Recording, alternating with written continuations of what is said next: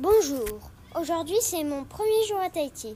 Je suis arrivée hier à 19h10 après 5h30 de voyage depuis Nouméa. J'ai passé ma première nuit à Punaouia.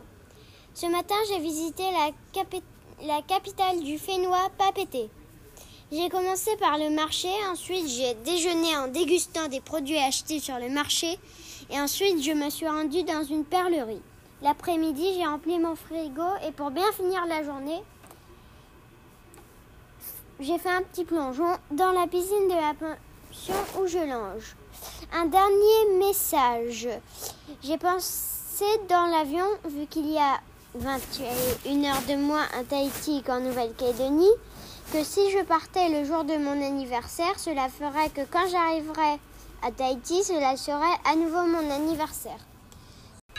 Si vous avez des questions d'émission, me contactez à l'adresse mail axx1.outlook.fr axx1.outlook.fr